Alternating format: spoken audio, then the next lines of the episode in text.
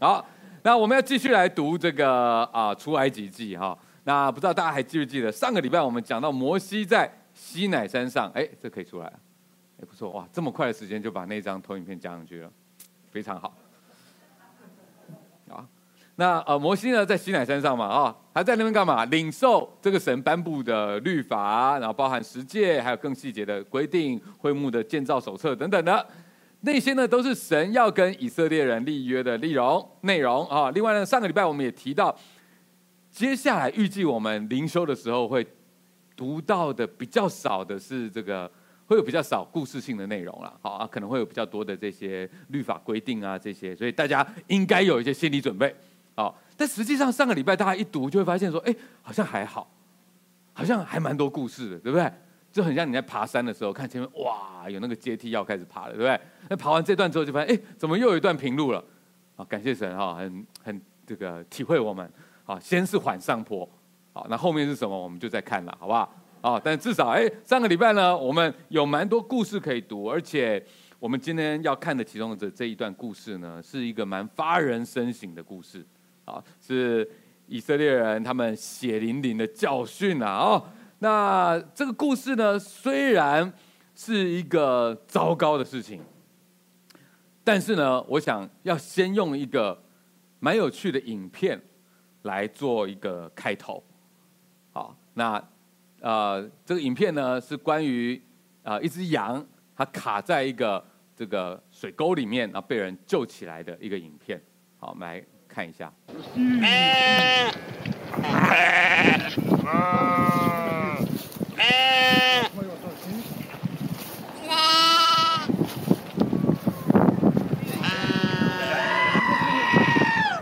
对，对 哦，有些人可能记得我之前放过了啊。这里面真的是对我来说实在是印象太深刻了。我常常觉得。每次在读以色列人的时候，就觉得他们就是在做这件事情，不是吗？就是这样，他们过去被卡在埃及当奴隶，幸好神带领他们奇迹似的脱离了埃及。然而，他们身体外在虽然脱离了过去的辖制，可是他们内心没有真正的改变啊。所以呢，这个呃，他们不知不觉的又回到了以前的样子。让自己又陷入了过去的辖制。OK，这就是我们今天要一起来要来读的这个故事。好，所以在进入今天的经文之前，我们先来祷告吧。主啊，我们有时候我们真的觉得我们多么的傻，过去对我们的影响，啊，那个老我对我们影响是多么的大，以至于我们很容易一次又一次的掉到陷阱里面。但主，我们祈求你今天帮助我们的心能够打开来。当我们在读以色列人的故事的时候，我们仿佛也更加看清楚我们人生，但我们不只看清楚我们人生，主啊，帮助我们可以更看懂你对我们的计划。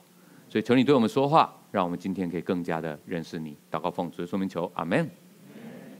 OK，那么我们今天要继续来读这个在西乃山下的故事。摩西在山上在为这个以色列人做很多的准备，但是在山下发生了什么呢？好，我们一起来读，这有两页哈，我们一起来读，请。百姓见摩西延迟不下山，就大家聚集到亚伦那里，对他说：“起来，为我们做神像，可以在我们前面引路。因为领我们出埃及地的那个摩西，我们不知道他遭了什么事。”亚伦对他们说：“你们去摘下你们妻子儿女耳上的金环，拿来给我。”百姓就都摘下他们耳上的金环，拿来给亚伦。亚伦从他们手里接过来，铸了一个牛犊，用雕刻的器具做成。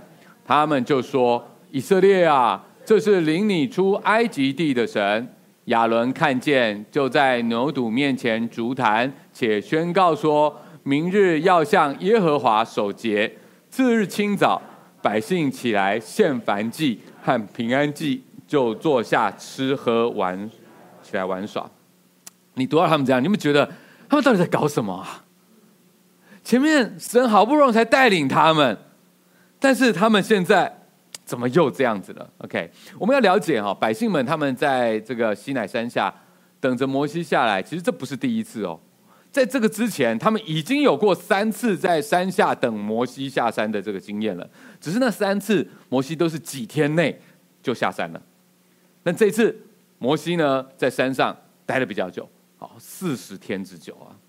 所以摩西呃，这个百姓哈，在山下看着山上的雷声、闪电、烟雾，就想着哇，摩西他老人家这次上山，在山顶上恐怕是凶多吉少啦。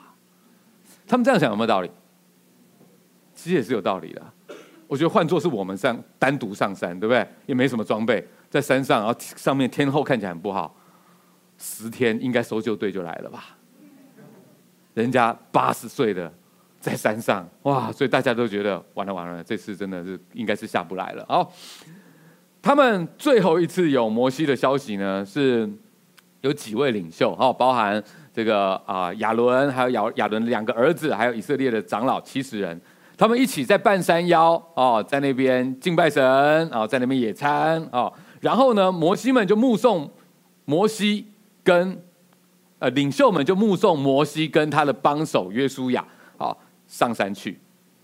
可能有些人说：“哎呦，哦，原来摩西不是一个人啊，原来他身边还有一个年轻的帮手约书亚。”是这样没错。但是约书亚呢，也只能够陪摩西七天，因为七天之后，神就召唤摩西单独上去到山顶。哦，那摩西呢，就在山顶待了四十昼夜。摩西在山顶做什么？圣经上说，神呢就在那边把十诫的石板赐给摩西，并且启示摩西关于建造会幕的细节。好，那上次有跟大家讲，会幕呢就是野营版的圣殿，野营版的圣殿是神跟以色列人同在的一个实体的管管道啊。也就是说，神正在为着可以跟以色列人同在，在做重要的事情的时候，百姓却在山下。建造了一个金牛犊，把这个人工打造的偶像当成神，并且在偶像的前面举办祭典，大肆的吃喝玩乐。为什么？到底为什么他们要这样做？因为他们等不下去了。或者更深的问题是，为什么他们等不下去呢？这也不过是四十天，不是四十年啊！为什么他们等不下去呢？OK，到底以色列人在想什么？OK，或许我们可以想一想，他们真的觉得很需要一个看得见的安全感。他们只认定看得见的神，认为领自己出埃及的是看得见的摩西，而不是摩西口中传递的那位看不见的神。所以当摩西不见了，他们就觉得神不见了。可是他们这一段期间，包含在山下的那四十昼夜，他们每天吃的玛拿，每天喝的活水，都是靠神供应的。只是他们不敢去靠近神，只有借着摩西才能够直接跟神沟通。所以他们现在想说：啊，搞不好摩西已经死在山上了。如果摩西死了，那谁来代替我们跟神沟通呢？谁来带我们继续往前走呢？他们看。亚伦，你是摩西的哥哥啊！你之前也跟摩西一起去对抗法老，对不对？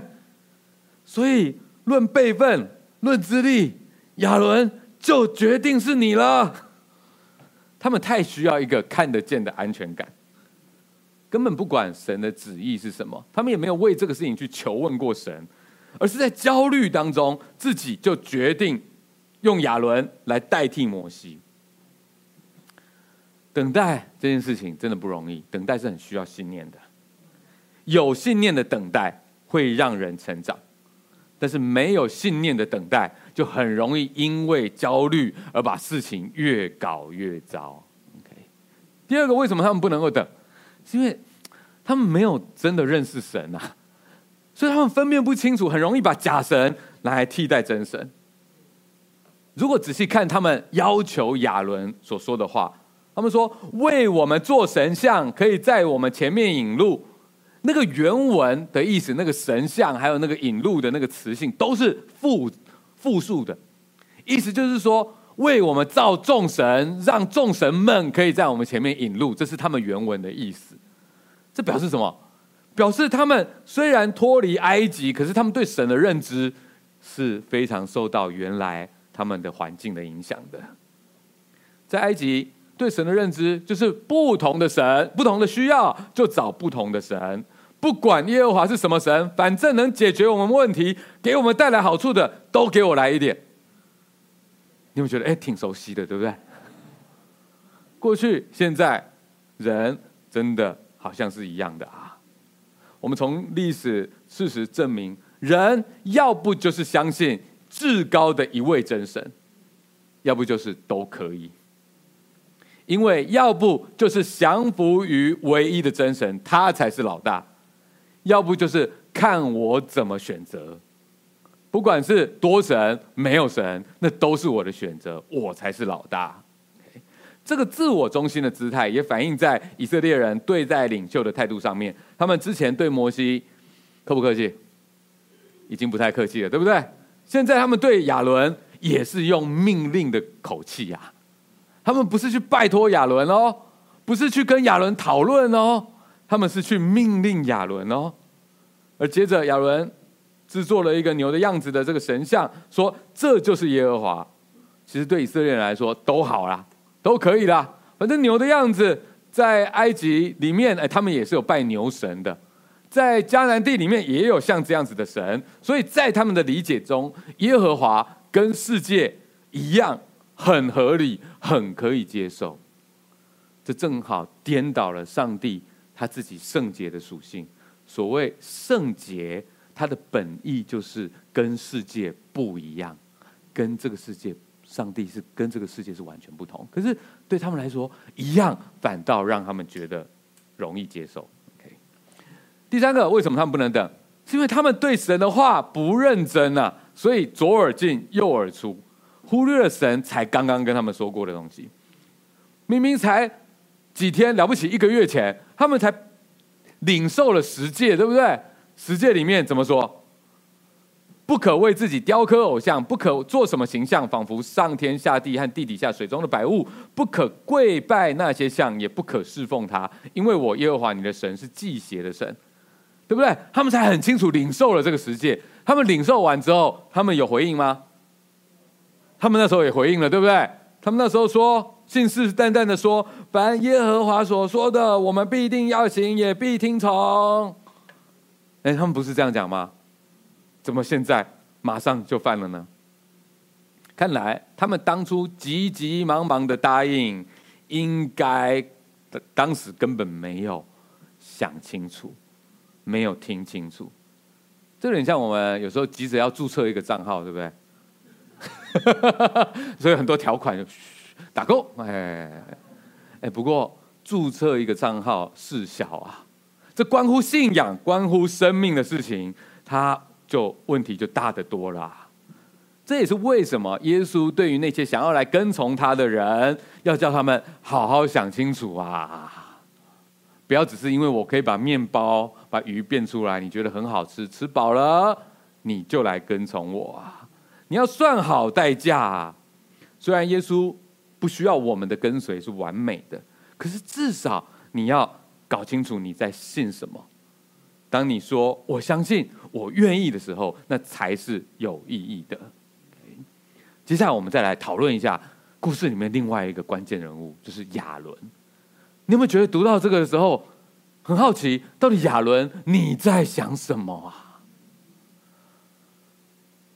他怎么会顺着民众做出这么离谱的事情呢？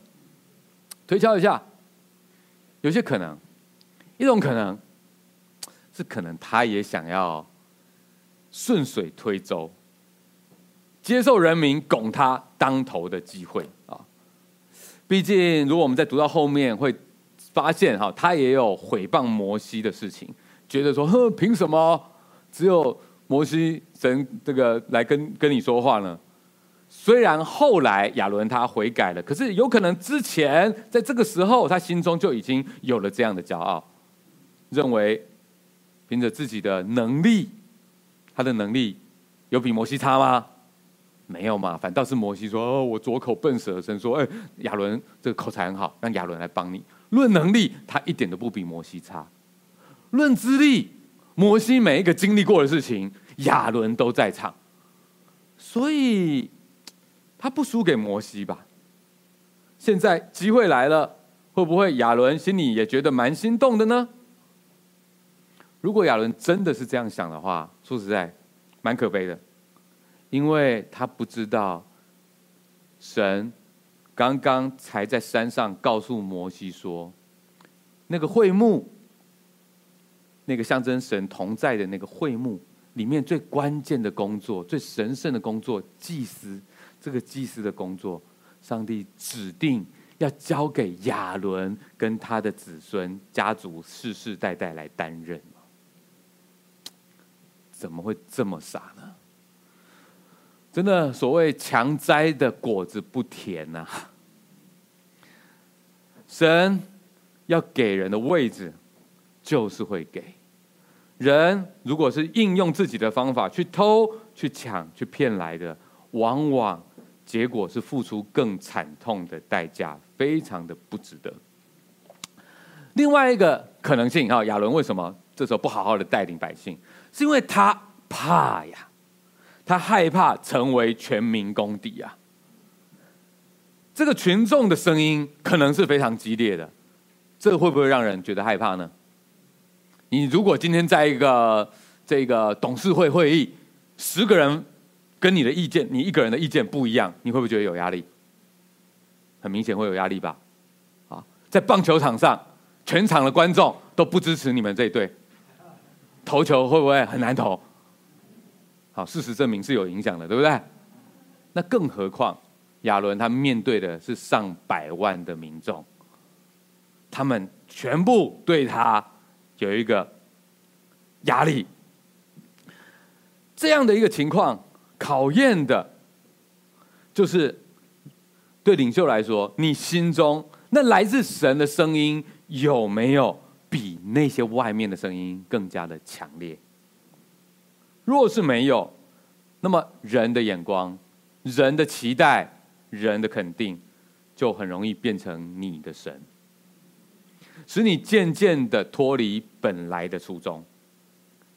也许亚伦他会觉得说，呃，可是至少当民众说他们要制作众神的神像的时候，我还说，哎，这个是耶和华，我已经尽力在引导他们了。但是十诫的内容说得很清楚啊，就算民众没搞清楚，亚伦怎么可能不清楚呢？这是上帝所不愿意看到的事情啊。所以，当一个好的领导人。除了需要聆听你所服侍的人的心声，需要了解他们的需要，但最困难也最关键的，是要把这些声音再带到神的面前，来好好的分辨。从亚伦他后来在这个回应摩西跟他对峙的时候所说的话看来，亚伦他应该是没有这么做，他心中的懦弱是蛮明显的。使他就掉，因为害怕跟百姓冲突，就顺着百姓的意思做了。我们来看一看摩西后来直接跟亚伦对峙，问他这件事情，亚伦他怎么说的，我们就看清楚亚伦他这时候内心的状态。我们来念这段，请摩西对亚伦说：“这百姓向你做了什么？你竟使他们陷在大罪里。”亚伦说：“求我主不要发烈怒。”这百姓专于作恶，是你知道的。他们对我说：“你为我们做神像，可以在我们前面引路，因为领我们出埃及地的那个摩西，我们不知道他遭了什么事。”我对他们说：“凡有金环的，可以摘下来。”他们就给了我。我把金环扔在火中，这牛肚便出来了。大家有没有注意到？这个人讲话怎么样？避重就轻，对不对？他把所有的错都怪在百姓的身上，说：“呃，都是他们很坏，我是不得已的。那个金牛犊，我也只不过是把那些金耳环都丢到火里面，他就自己跑出来了。怎么可能？当我们白痴吗？这样子的脱罪之词，是不是让你觉得有点熟悉？”想起了亚当跟夏娃，当初他们面对上帝的质问的时候，他们也是这样回答的。亚当说是夏娃的问题，夏娃说是蛇的问题。没有人愿意去面对他们自己的问题，他们觉得我们都是不得已的，我们都是受害者。这种推脱之词啊，如果用现在网络上面流行的梗来说，就是他只是个孩子啊。好，有些人可能不懂这个梗哈，这不是很重要，没关系哈。圣经接着明说，很明确的说了，OK，百姓会这么的放肆，就是因为亚伦纵容的。这真的是对我们每一个有心、愿意去发挥影响力的基督徒来说，都是很大的提醒啊。当我们希望更成熟，在学习更成熟、更尊重的去对待其他人的时候，会不会有时候我们不小心反倒是纵容了更大的罪恶呢？那些该阻止的罪恶，我们没有去阻止呢？求神给我们智慧，有时候这真的不容易。求神给我们智慧，让我们更加的倚靠神，来分辨什么声音是应该聆听的，什么声音是应该抵挡的。最后也最重要的是，我们来看一看神跟摩西他们的反应。摩西他先是在山顶，虽然人他还没有在山下，可是他已经从神那边得到了第一手的消息呀！真的不要以为哦，这个神在山顶忙着开会啊，就不知道山下发生什么事情。神是无所不知也无所不在的。实在是没有任何一个罪恶能够逃得了神。我们来看一看那个时候在山顶上发生了什么事情。来，我们来念，请耶和华吩咐摩西说：“下去吧，因为你的百姓就是你从埃及地领出来的，已经败坏了。他们快快偏离了我所吩咐的道，为自己铸了一只牛犊，向他下拜献祭，说。”以色列啊，这就是领你出埃及地的神。耶和华对摩西说：“我看这百姓真是应着景象的百姓，你且由着我，我要向他们发烈怒，将他们灭绝，使你的后裔成为大国。”嗯，这个对话非常有意思。神除了告诉。摩西山下发生的事情，也告诉摩西他的打算。其实神之前对以色列人已经很忍耐了，对不对？之前神的忍耐是因为这些以色列人他们还不是很认识神，所以神的计划就是要把他们带出来，然后到西乃山这边清清楚楚的跟他们立约，让他们知道神是什么样的神，神又对他们生命有什么样的期望。可是，一旦他们立了约之后，啊，钱钱好了啊，交回去啊。立了约之后，这个约成立了，神成为他们的神。那么这个约所带来的祝福跟咒诅，他们就同时生效了。这个时候，请问大家，以色列人他们有没有已经答应要跟神立约了？有，这个时候就是立约了。所以摩西之前是先带一个。这个另外一个版本的这个这些这些啊十诫啊跟那些律法下去跟以色列人说，以色列人说好，所以那边他们签名了之后，摩西再把这次再把它带到山上去，所以神要再把它变成是一个石板，代表是神那边他也签过了，这样大家明白吗？就是两诶甲方跟乙方两边都签了，准备要完成这件事情，然后下面的以色列人他们就。毁约了，你说哇，这时候立约了，所以咒诅生效了，然后神说要把他们毁灭掉。哇，那如果他们没有跟神立约，那是不是他们做神不喜悦的事情，就不会不需要承受这些惩罚，也不会被神管教了呢？是这样吗？所以我晚一点做基督徒好了，我等到最后那一刻啊。这样我就不会做神不喜悦的事情，然后被神管教。干嘛呢？别傻了啊！咒诅呢，早在亚当跟夏娃被赶出伊甸园的时候，就已经对全人类永远生效了。若不是神的怜悯，人怎么有办法回到神的身边呢？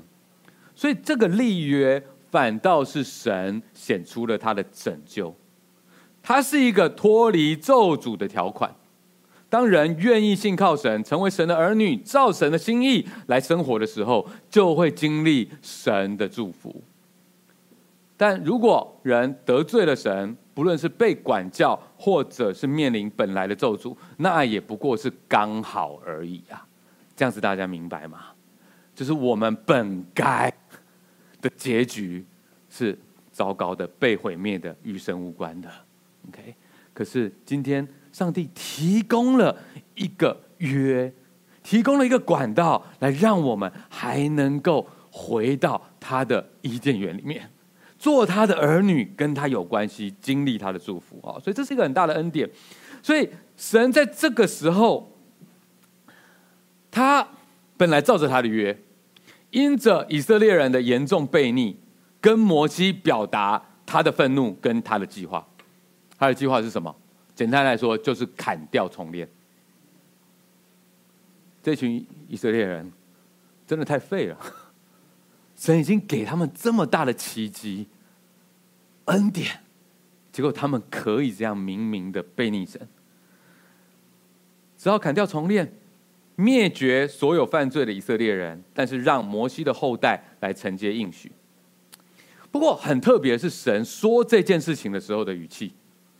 他似乎他的说法是要让摩西有一个空间来回应他，因为照神的权柄，他说怎么样就是怎么样了，对吧？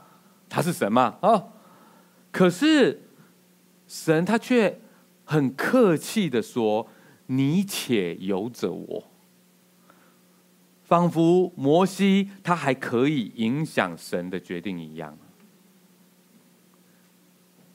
我觉得这是非常不可思议，也非常难能可贵的地方。神在这边借着他本来应该要怎么做，可是却可能不那么做这样的一个空间，向我们展示了一件事情的重要。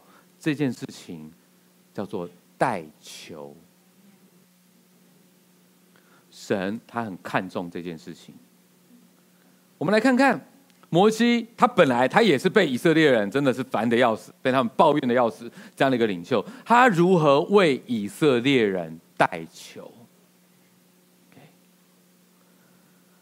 呃，我们来念这段经文，来，请摩西便恳求耶和华他的神说：“耶和华，你为什么向你的百姓发烈怒呢？这百姓是你用大力和大能的手从埃及地领出来的。”为什么使埃及人议论说，他领他们出去是要降祸与他们，把他们杀在山中，将他们从地上除灭？再来，求你转意，不发你的烈怒，后悔不降祸你与你的百姓。求你纪念你的仆人亚伯拉罕、以撒、以色列。你曾指着自己起誓说：“我必使你们的后裔像天上的星那样多，并且我所应许的这全地。”必给你们的后裔，他们要永远承受为业。于是耶和华后悔，不把所说的祸降与他的百姓。想想看，神本来的那个计划，要把那些讨厌的、讨厌的以色列人全部砍掉，然后让摩西他的后代单单的被祝福。如果这是对于一个有私心的领袖来来说的话，这是多么心动的事情！那些人我烦都烦死了，我终于可以不用再看到他们了，而且是上帝你亲自灭掉他们，然后我要被祝福。可是摩西他却不愿意，他不图自己的好处跟利益，反倒是以一个牧者的心肠来恳求耶和华，并且这个时候，摩西他还不知道那些以色列人他们的状况会怎么样，是否？会愿意悔改呢？他就已经先站出来为以色列人代求了。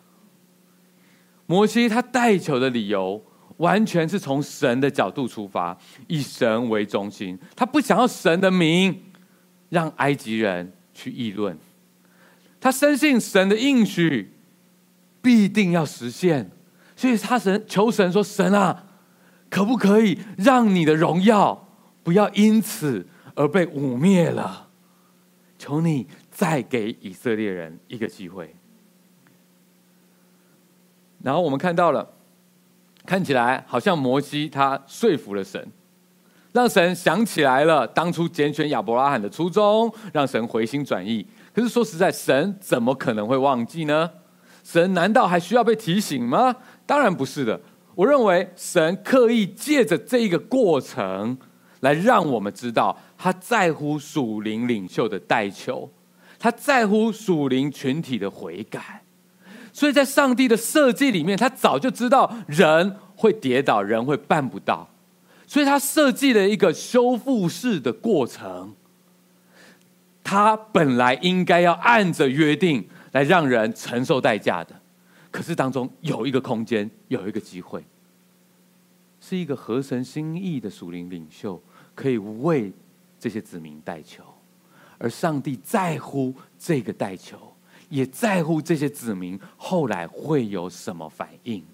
OK，所以当神在这边，我们看起来改变了念头的时候，我们要注意到摩西呢。他并不是哎，一听到神好像愿意改变心愿了、心意了，就觉得哦，松了一口气，然后下山去跟大家讲说：“哎，安了，没事啊，我已经跟神瞧好了，谢谢大家，没事了。”没有，神这个时候还没有收回他的愤怒，所以摩西下山带领以色列人做了这一系列的事情，让他们明白要怎么样真正的去经历悔改。怎么样的真正的去修复跟上帝的关系？首先，第一件事情，我们看到他做了一个哇，蛮不容易的事情，就是把好不容易要带下来的石板给他摔破。我不知道，如果是你会不会心疼？四十天呢，老人家带两块大石头扛下来，好啦，有约书亚帮忙啊，一人扛一块也是很累的，好不好？那带到山下来，干嘛呢？而且如果要摔破，我为什么不在山顶上就把它摔下来，就摔破就好？他是带到山下来摔给大家看，所以显然这是有原因的，对不对？这个石板，他要让以色列人清楚的看见，已经没有意义了。摔破这个石板，代表之前立下的约定已经被以色列人。给毁了。摩西要他们看清楚事实，你们所做的事情造成的结果就是这个样子，让本来立好的约全毁了。你们之前轻率答应，现在也轻率的把它给毁了。摩西要他们很清楚的看见，结果就是这样子的。OK，再来，摩西把那个金牛肚。把它给重新再把它烧掉、烧毁掉，再把它捣碎。OK，这其实本来就是在律法里面所交代的处理偶像的方式，要完全的除掉，一点都不要保留在神的子民的环境当中。所以要烧尽、捣碎、放水流。本来神说该如何就如何，这是除断过去那些不好的东西，本来就应该要去做的。再来。摩西要以色列人付出生命的代价，这可能是在我们读的时候会觉得哇比较难理解的部分。摩西召集了在以色列人当中，还有一群没有跟着拜金牛犊的人，这些人叫做利未人，要这些利未人拿刀去杀掉拜偶像的同胞。后来杀死了三千人。哇，这个听起来我们读起来可能觉得有点挑战。有点残忍，就是哇，真的要这样吗？但是让我们想一想，如果他们不这么做，恐怕全部两百万的以色列人都要在神的烈怒之下被灭除了，那才是最糟的结果啊！难怪耶稣说，如果有一只手犯罪，那怎么样？你宁可要把这只手剁掉、砍掉，也不要全身下地狱。这就是同样的意思，悔改，它不是不需要付出代价的，悔改是要准备好付出代价来跟神和好。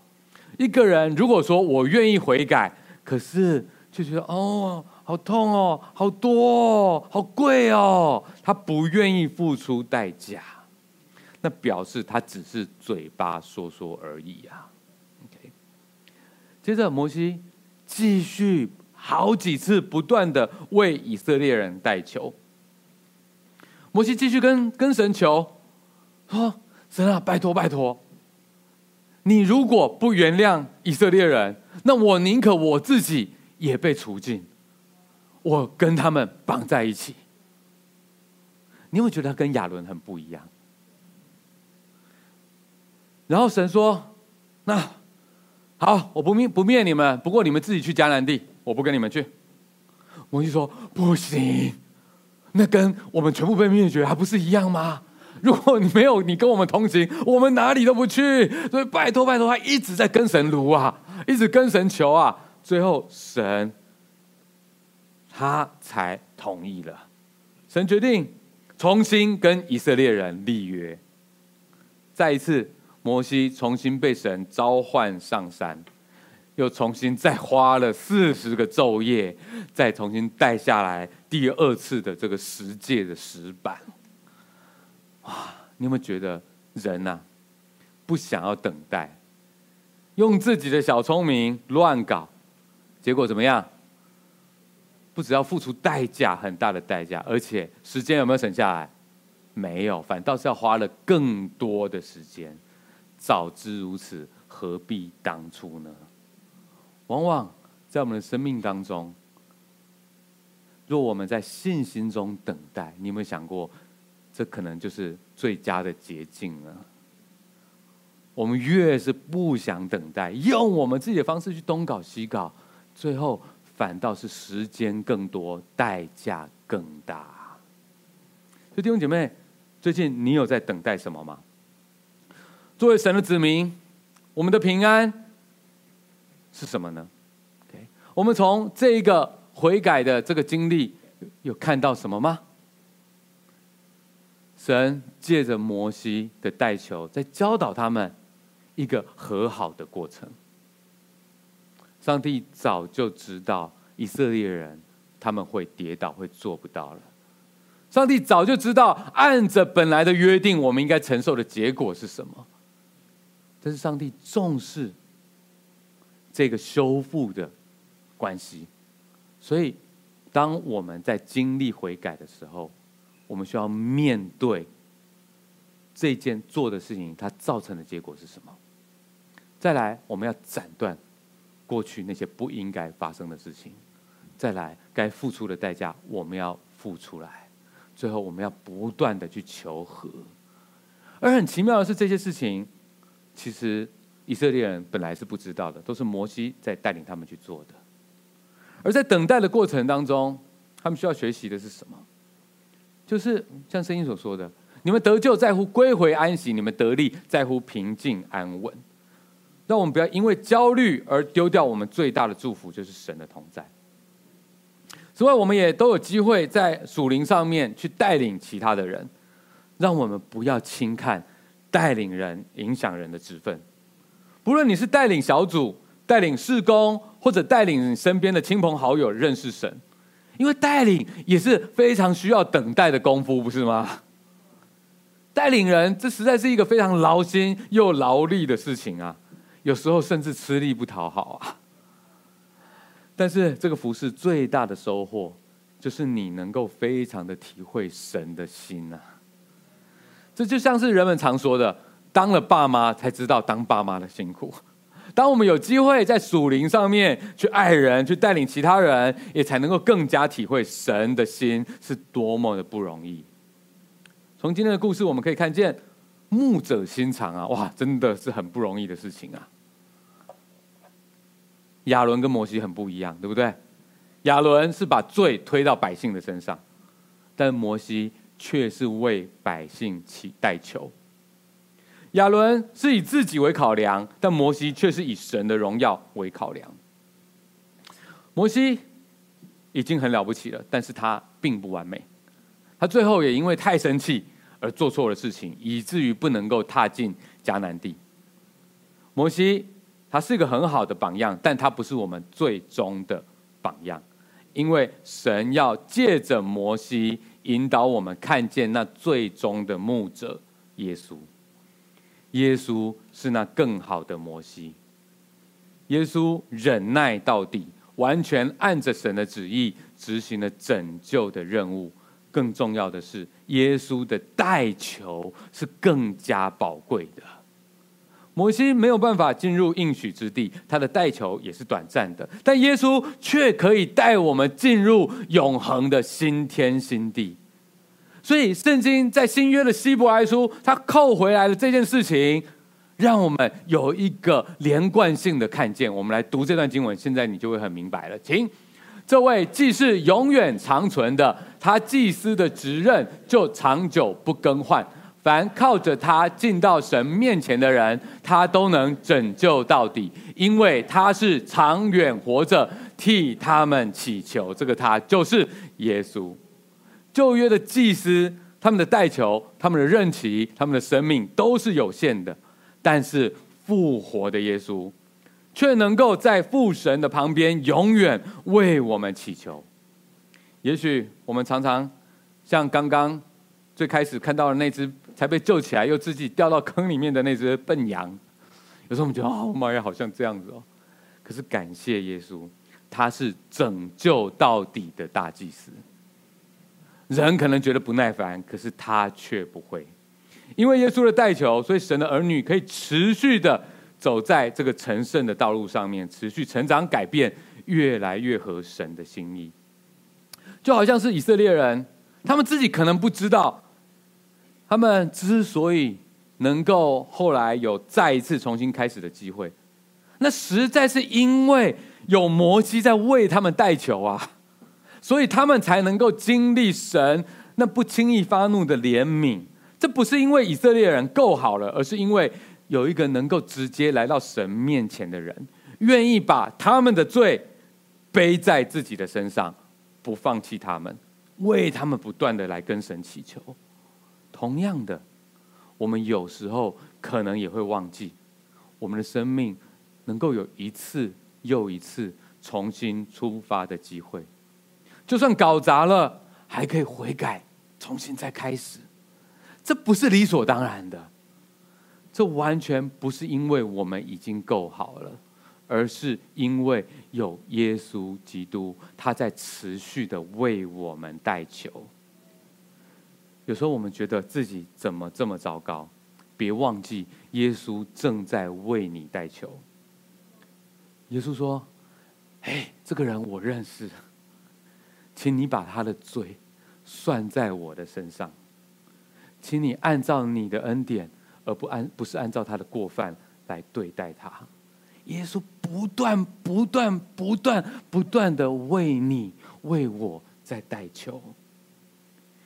有时候我们觉得，哦，那个弟兄姐妹怎么可以这么这么糟糕？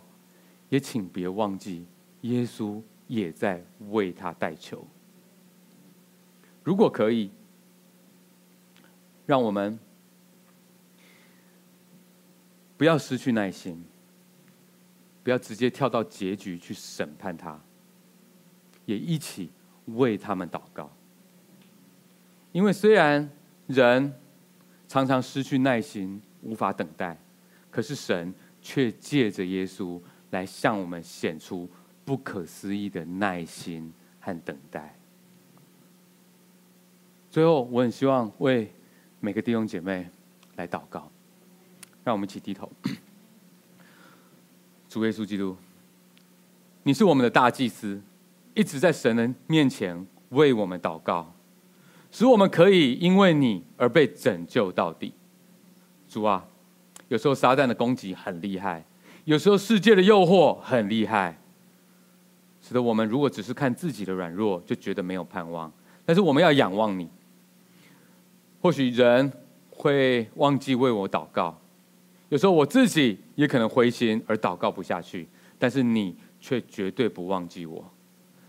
总会继续长远的替我们祷告祈求，主啊，我们感谢你，因为你复活，永远活着，你必然拯救我们到底。主，我们感谢你，祷告奉主耶稣基督的名求，阿门。我们的主永远为我们祈求。然后我们最后一起来唱一首歌，来敬拜我们的神，来，们。